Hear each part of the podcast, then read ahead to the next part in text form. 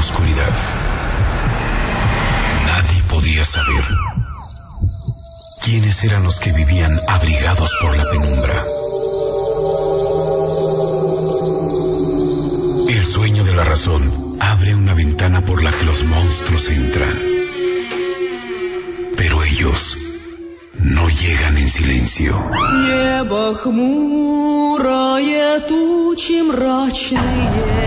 Monstrogonía, el árbol genealógico del horror.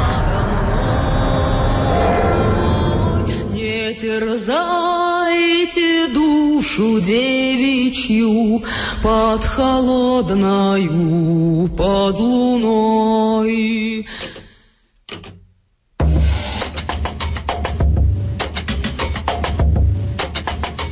Una boda suntuosa está a punto de celebrarse. Perito, el hijo de Ixión y Día, desposará a Hipodamía, hija de Butes. El joven rey ha invitado a sus hermanastros, los centauros. Ambos cónyuges estaban emparentados con ellos.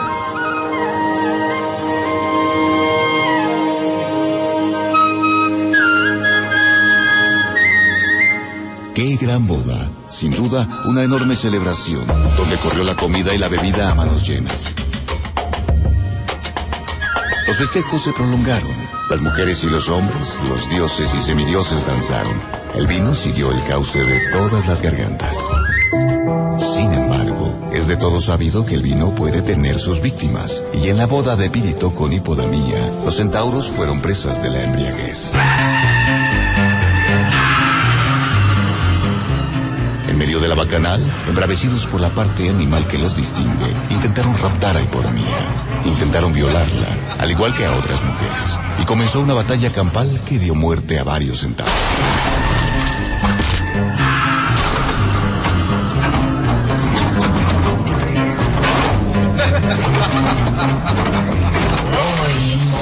Hoy en los centauros.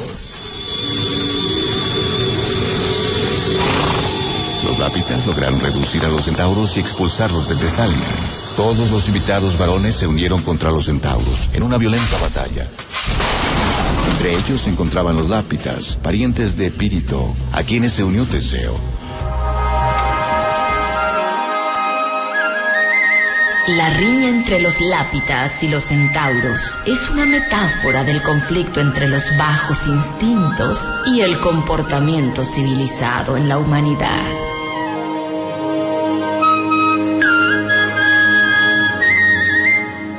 Célebre combate entre centauros y lápitas terminó con la victoria de estos últimos.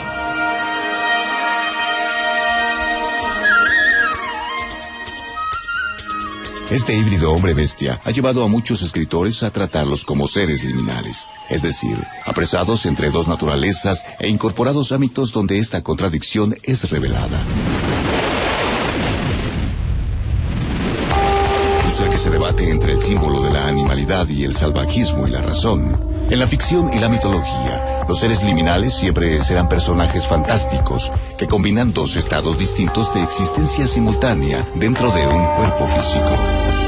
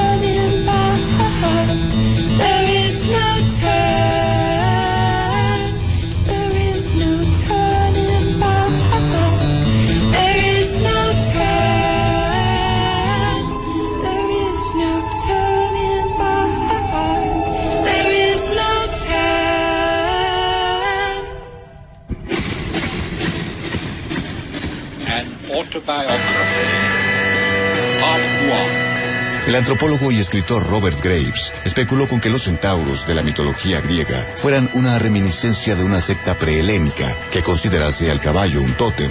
Una teoría parecida aparece en El toro del mar de Marie Renaud.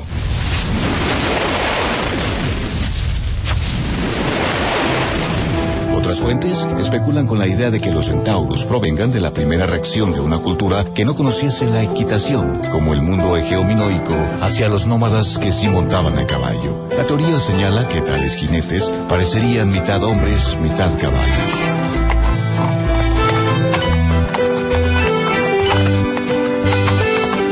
Los centauros siempre han sido descritos como seres belicosos y pendencieros, amantes del vino y las peleas. Veneraban a Dionisios, Baco y a Eros, Cupido, dioses del desenfreno y el vino, y el amor y la lujuria, respectivamente. Habitaban en las regiones montañosas de Acadia y Tesalia al norte de Grecia, y se les creía descendientes de Ixión, quien en una ocasión trató de seducir a Hera, la diosa suprema del Olimpo, esposa de Zeus.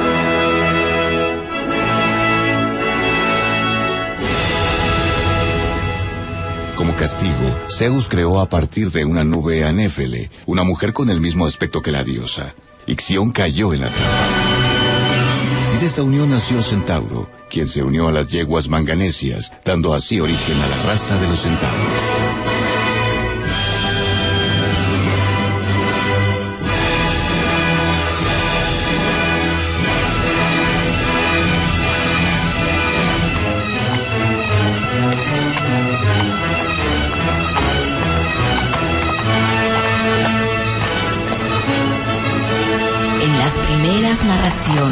Se los describe como una raza de gigantes absolutamente cubiertos de pelos. Habitaban la región de Tesalia y vivían rudamente.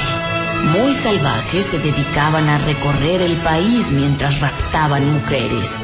Pero más tardíamente, otros textos comienzan a difundir la imagen que ha trascendido hasta la actualidad. Un híbrido, mitad hombre y mitad caballo. Amen.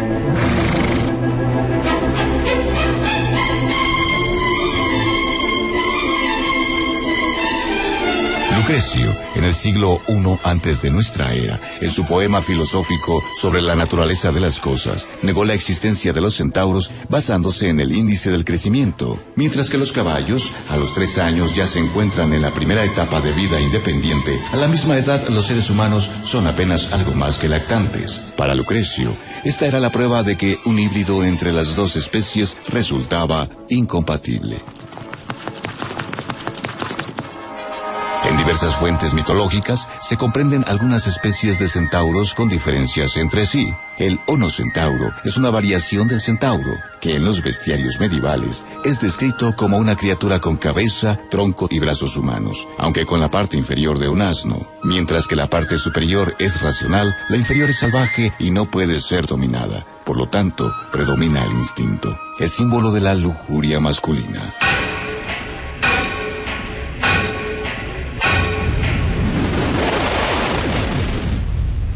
El bucentauro es otra variante del centauro. Sería una combinación del torso superior de un hombre con el cuerpo y la fortaleza de un toro. El autor romano Ovidio en sus Metamorfosis menciona a una centauride llamada Ilonoma, que se suicidó cuando su amante Sílaro murió durante la guerra contra los lápitas. En una descripción de una pintura de Neápolis, el retórico griego Filóstrato describe a las centaurides como hermanas y esposas de los centauros masculinos que vivían en el monte Pelión con sus hijos.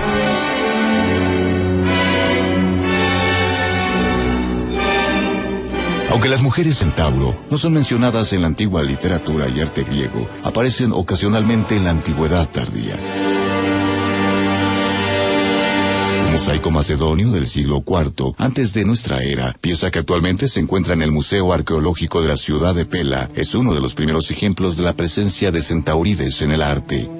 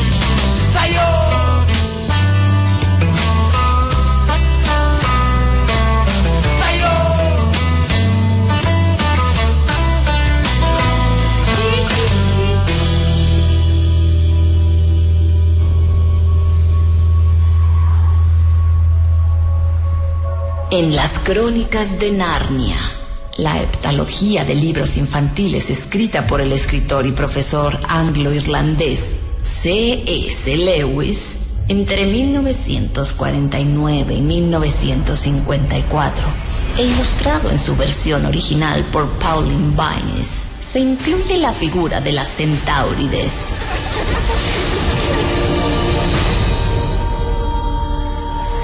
I don't remember any ruins in Narnia. I wonder who lived here. I think we did.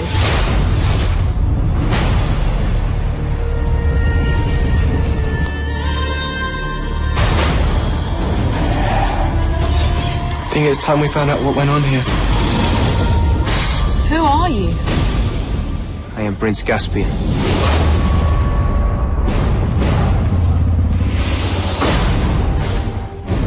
Narnia, tierra de fantasía y magia, creada por C.S. Lewis y poblada por animales parlantes y otras criaturas mitológicas que se ven envueltas en la eterna lucha entre el bien y el mal.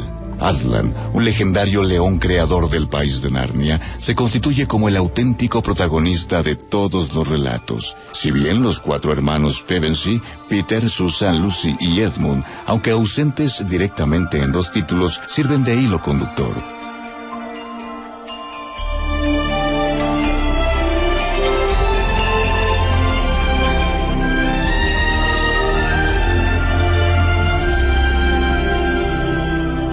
La saga es considerada un clásico de la literatura infantil y es el trabajo más conocido del autor. Fueron vendidas más de 100 millones de copias y fue traducida a más de 41 idiomas. Las Crónicas de Narnia ha sido adaptada varias veces, completa o en partes por la radio, la televisión, el cine y el teatro.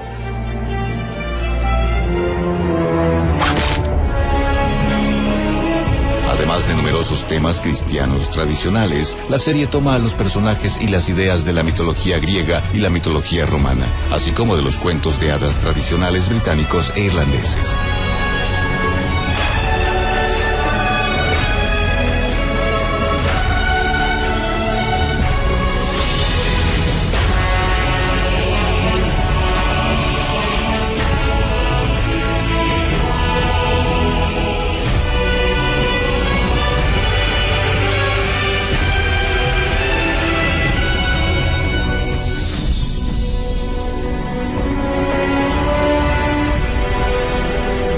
Monstrogonía, el árbol genealógico del horror.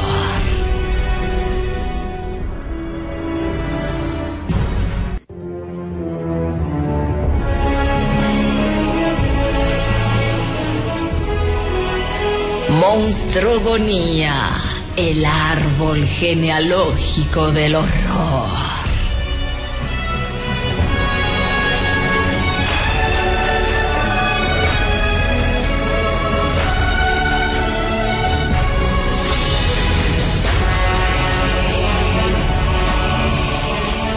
Sin embargo, las centaurides no son una figura predominante cuando se habla del mito de los centauros.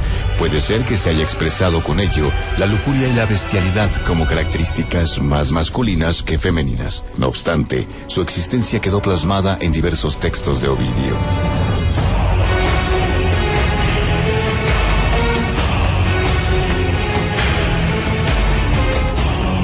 Los centauros adquirieron una conexión directa con Dionisio durante el siglo XII, según demuestran los capiteles romanescos tallados en la abadía de Mossac, en Auvernia, donde también aparecen muchachos montando cabras, un tópico dionisiaco y grifos sosteniendo un cáliz donde se guarda el vino.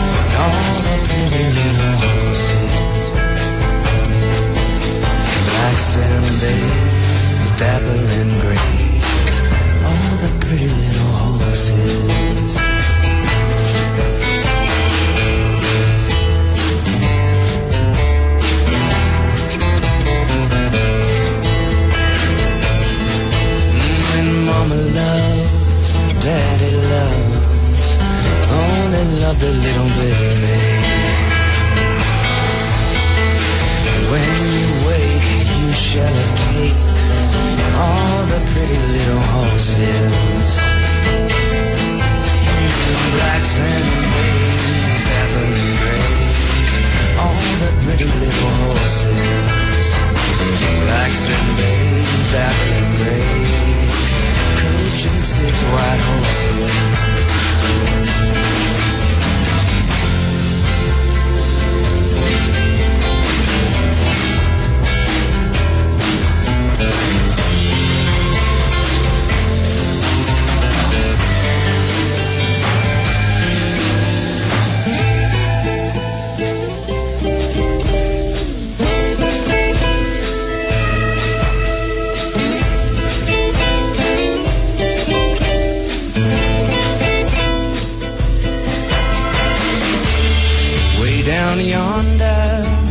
Down in the meadow, lies a poor little child. The bees and the flies are picking out its eyes. Poor little child, crying for its mother.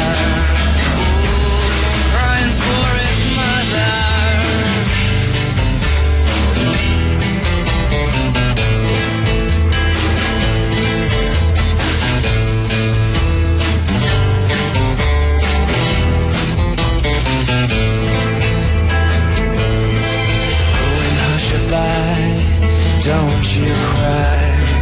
Go to sleep, you little baby. When you wake, you shall have cake and all the pretty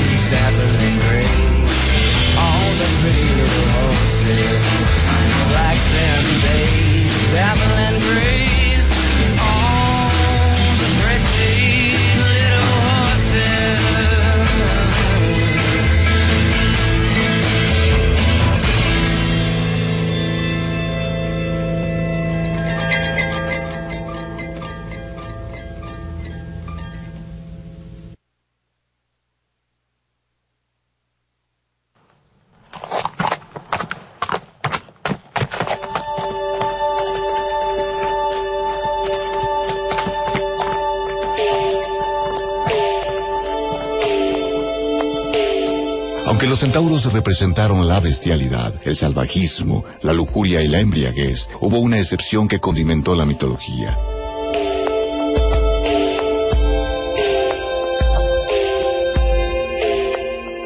Más conocido de los centauros fue Quirón, el inferior de los hijos de Crono, famoso por su sabiduría y por haber sido el maestro de muchos héroes griegos, tales como Teseo, Jasón, Heracles, Hércules o Aquiles, e incluso del dios de la medicina Asclepio, hijo de Apolo, al cual Quirón transmitió todos sus conocimientos sobre el arte de la medicina y las plantas medicinales.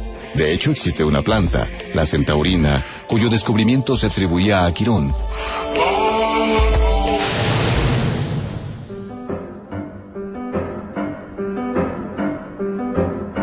Se cuenta que Quirón nació de la unión entre Cronos y Filiria. Existen diversas versiones acerca de esta unión. En algunas, Filiria, escapando del acoso de Cronos, se convierte en yegua y este a su vez en caballo, uniéndose en esta forma a ella. Otra versión cuenta que Rea, la esposa de Crono, iba a sorprenderlo en su infidelidad con Filiria, y para evitarlo, él se convirtió en un semental. De esta unión, como ya hemos dicho, nació Quirón, el más sabio y famoso entre los centauros.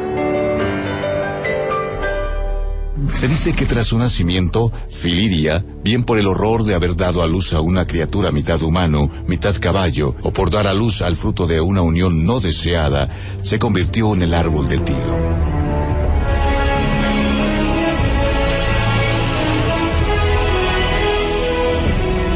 En una ocasión, Quirón salvó la vida de Peleo, el padre de Aquiles, cuando éste, engañado por Acasto, lo acompañó a una cacería durante la cual le robó la espada y lo abandonó a su suerte entre los centauros. Quirón no solo salvó a Peleo de sus temibles compatriotas, sino que le ayudó a recuperar la espada mágica que Acasto le había arrebatado.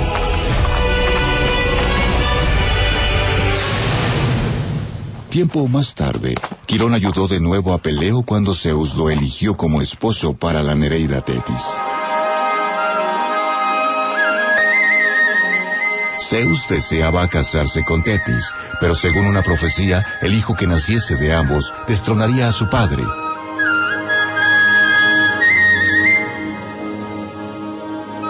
No queriendo que ningún otro inmortal disfrutase de la compañía de Tetis, eligió a Peleo como su esposo. Sin embargo, tanto Zeus como Quirón sabían que Tetis se sentiría ofendida por tener que casarse con un mortal, así que el centauro llevó a Peleo a un arroyo donde la ninfa solía bañarse desnuda y aconsejó a Peleo que una vez la tuviese agarrada entre sus brazos no la soltase, pasase lo que pasase. De este modo, Tetis se convirtió sucesivamente en fuego, agua, león y serpiente, y por último en una enorme jibia. Sin embargo, Peleo no la soltó, y su persistencia llevó a la ninfa a enamorarse de él, con lo cual la boda pudo celebrarse sin problemas. De la unión de Tetis y Peleo nacería el héroe Aquiles, cuya educación sus padres confiaron a Quirón.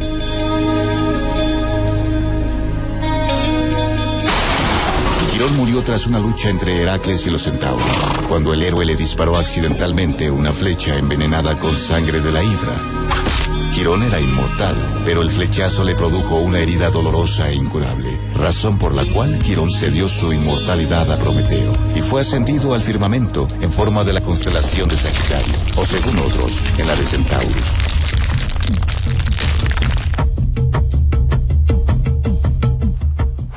El centauro Folo, quien dio nombre al monte Folo en Arcadia, era también amigo de Heracles y poseedor de gran sabiduría. Es por ello que algunas teorías sostienen que es el mismo Quirón bajo un nombre distinto. De hecho, su muerte también fue causada por una flecha de Heracles, la cual alcanzó accidentalmente a Folo durante la cacería del jabalí de Erimanto, uno de los doce trabajos del héroe.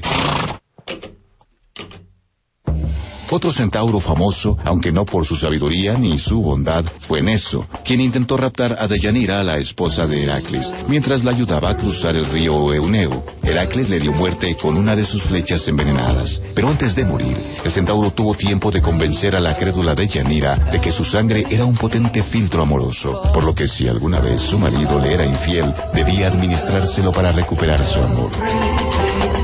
Así fue que tiempo más tarde, cuando Heracles abandonó a Deyanira por Lole, la primera empapó la túnica del héroe con la sangre envenenada de Neso, y cuando éste se la puso, comenzó a sentir horribles dolores, pues el veneno quemaba su piel, de tal modo que para no prolongar su sufrimiento, se inmoló en una pira en lo alto del monte Etna. Deyanira, arrepentida tras ver lo que había hecho, se ahorcó.